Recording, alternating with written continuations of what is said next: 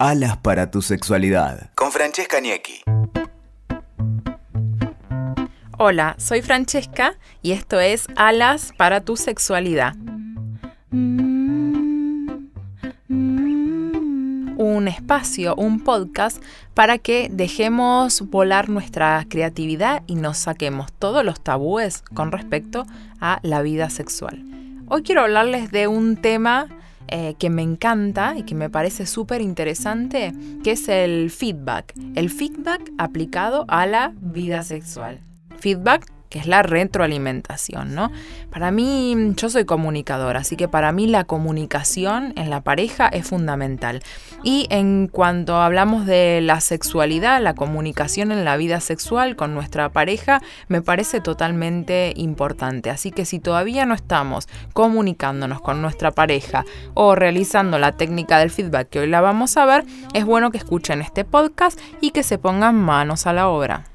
Una de las señales de una pareja sana es que conversen sobre su vida sexual, ¿no? Es muy importante hablar de lo que no funciona y de lo que no nos funciona, porque puede ser que haya cosas que a vos te funcionen y que a él no. Entonces, hablar de un modo abierto, sin críticas, eso es muy importante, sin críticas, y llegar a acuerdos en los que tengamos diferencias. La sexualidad, obviamente, en toda relación de pareja es clave y sentir incomodidad o vergüenza al hablar de ella puede hacernos que la vivamos de forma negativa. Entonces, si hay algo que realmente nos está incomodando, hablemoslo con la pareja. Así como hablamos de cualquier otro tema de la vida, la vida sexual no nos tiene que darnos vergüenza. Entonces, por eso esto es un poco la temática siempre del programa, de este podcast, de poder hablar sin tabúes. Y hablar sin tabúes con tu pareja realmente me parece súper importante.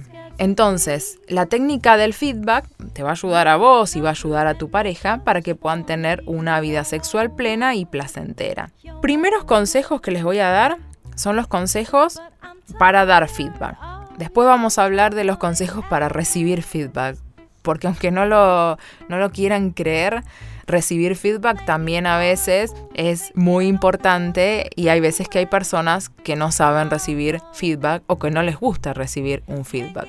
O sea, un feedback efectivo no tiene que tener etiquetas ni juicios de valor ni etiquetas, ni juicio de valor para descalificar a la otra persona.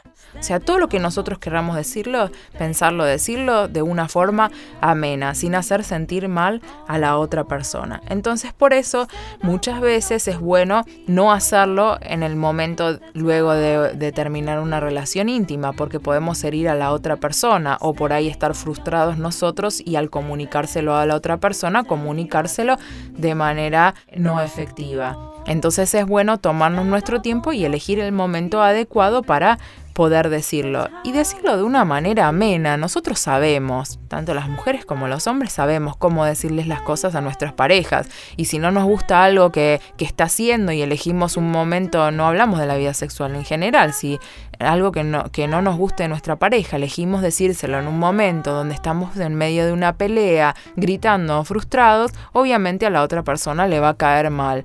En cambio, si elegimos una manera amena, efectiva, dulce, tranquila de comunicárselo, seguramente va a ser más valorada. Si es que la otra persona escuchó los consejos para recibir feedback. No exagerar los hechos. Eso es muy importante. Acá estamos hablando de sexualidad, pero lo sabemos siempre, no exagerar los hechos, entonces poder comunicárselo de una manera que realmente sea como nosotros la estamos viendo.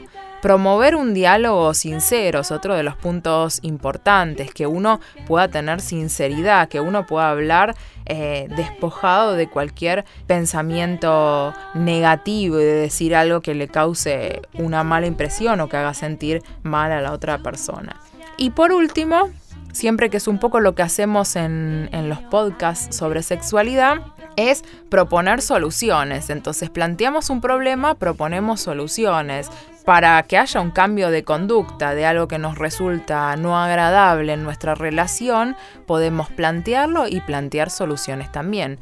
A veces podemos directamente hablarlo con nuestra pareja, decirles lo que nos está haciendo sentir mal y otras veces también es, es, es, importante o puede llegar a ser mucho más efectivo que hablarlo, empezar con iniciativas nosotros. Sentimos que algo no nos gusta y empezamos con iniciativas para tratar de cambiarlo sin necesidad de hablarlo. Si esto se puede, genial. Y si no, empecemos a comunicarnos. Y por último, vamos a hablar de cómo recibir feedback. Porque nosotros damos feedback, pero si la otra persona nos quiere dar feedback para que podamos cambiar y que la relación sea placentera para ambas partes, escucharlo es fundamental porque nosotros lo que estamos haciendo es dar libertad para que los dos nos sintamos bien, para que los dos tengamos placer en el encuentro.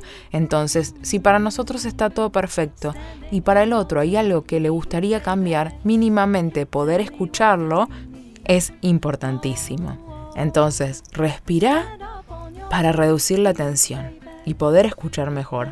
Escucha sin interrumpir, deja que la otra persona se exprese, porque imaginémonos que si nos lo está expresando, seguramente le habrá costado poder decirnos, y por ahí hace mucho tiempo que está tratando de decirlo o se está sintiendo mal con algo y no lo dice, en el momento que lo diga, escuchémoslo sin interrumpir. Y si hay algo que no entendemos, para que sea más claro, para que quede más claro, repreguntemos. Sintámonos sin vergüenza, es la persona que está al lado nuestro. Obviamente esto es mucho más difícil si estamos comenzando una relación, pero generalmente cuando estamos en una relación más avanzada tendríamos que tratar de poder implementar estas técnicas. Si nos parece válido el feedback, aceptémoslo y tomemos nuestro tiempo para asimilar lo que nosotros escuchamos y poder cambiar y empezar a hacer que la otra persona se sienta bien también.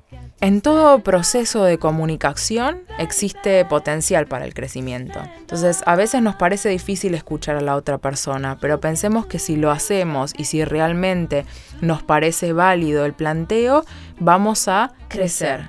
Crecer en nuestra vida sexual y en nuestra vida de pareja. Así que bueno, espero que se escuchen un poco más y se hablen un poco más.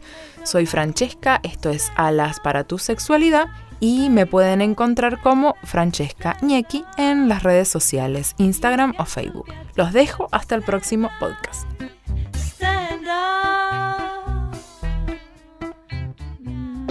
Escuchaste Alas para tu sexualidad con Francesca Niecki. WeToker. Sumamos las partes.